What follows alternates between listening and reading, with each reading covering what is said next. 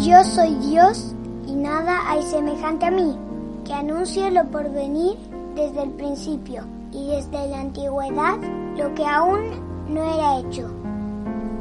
Isaías 46, 9. Bienvenidos, niños y niñas, a un nuevo episodio de este podcast. ¿Cómo han estado? Espero realmente que la siguiente meditación toque sus corazones y los anime en este día. Hubo una vez un príncipe indio muy respetado y admirado. Cada vez que aparecía en público, lo hacía con ropas extravagantes, con muchos colores y muchas joyas. Sin embargo, había algo que siempre llamaba la atención de todos los que lo veían al pasar. Una gran y brillosa gema que él llevaba puesta en su frente. La corte de este príncipe estaba llena de luces, lo que generaba que la joya resplandeciera a la luz de ellas, generando la admiración y el respeto de los súbditos y plebeyos. Sin embargo, niños, cuando la pompa y las fiestas acababan, el príncipe se quedaba solo y caminaba de vuelta a sus aposentos.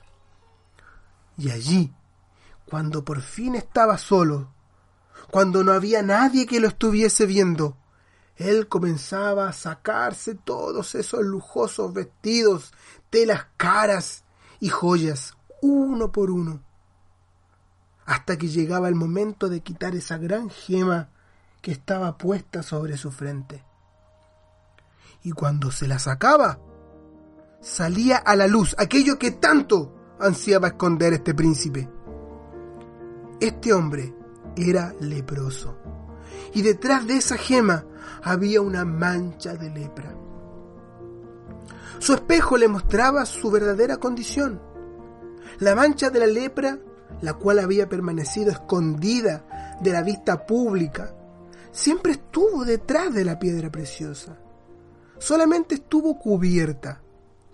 Y este era el método que este príncipe utilizaba para cubrir su lepra y que nadie supiera que él tenía esta enfermedad tan pero tan terrible.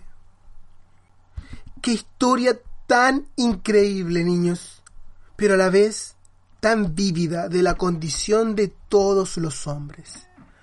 ¿Cuántos buscan esconder sus pecados detrás de una linda apariencia? Sin embargo, Dios dice, el que encubre sus pecados no prosperará, pero el que los confiese y los abandona alcanzará misericordia. Proverbios 28:13. El rey David comprendió que solo Dios podía cubrir los pecados, solamente Dios podía cubrir sus pecados. Por lo tanto, dijo lo siguiente, Bienaventurado aquel cuya transgresión ha sido perdonada y ha sido cubierto su pecado. Salmo 32.1. Ahora les pregunto a ustedes, te pregunto a ti, niño, niña, papá o mamá, ¿qué hay de tus pecados? ¿Aún los llevas a cuestas? ¿O ya le pediste al Señor Jesús que los limpie en su sangre preciosa? Quizás tú dices, yo no tengo tal cosa que se llame pecados. Acércate al espejo y sácate aquello que cubre lo que tú tanto quieres esconder. Ese espejo es la palabra de Dios, la Biblia, y ésta te mostrará tal como tú eres.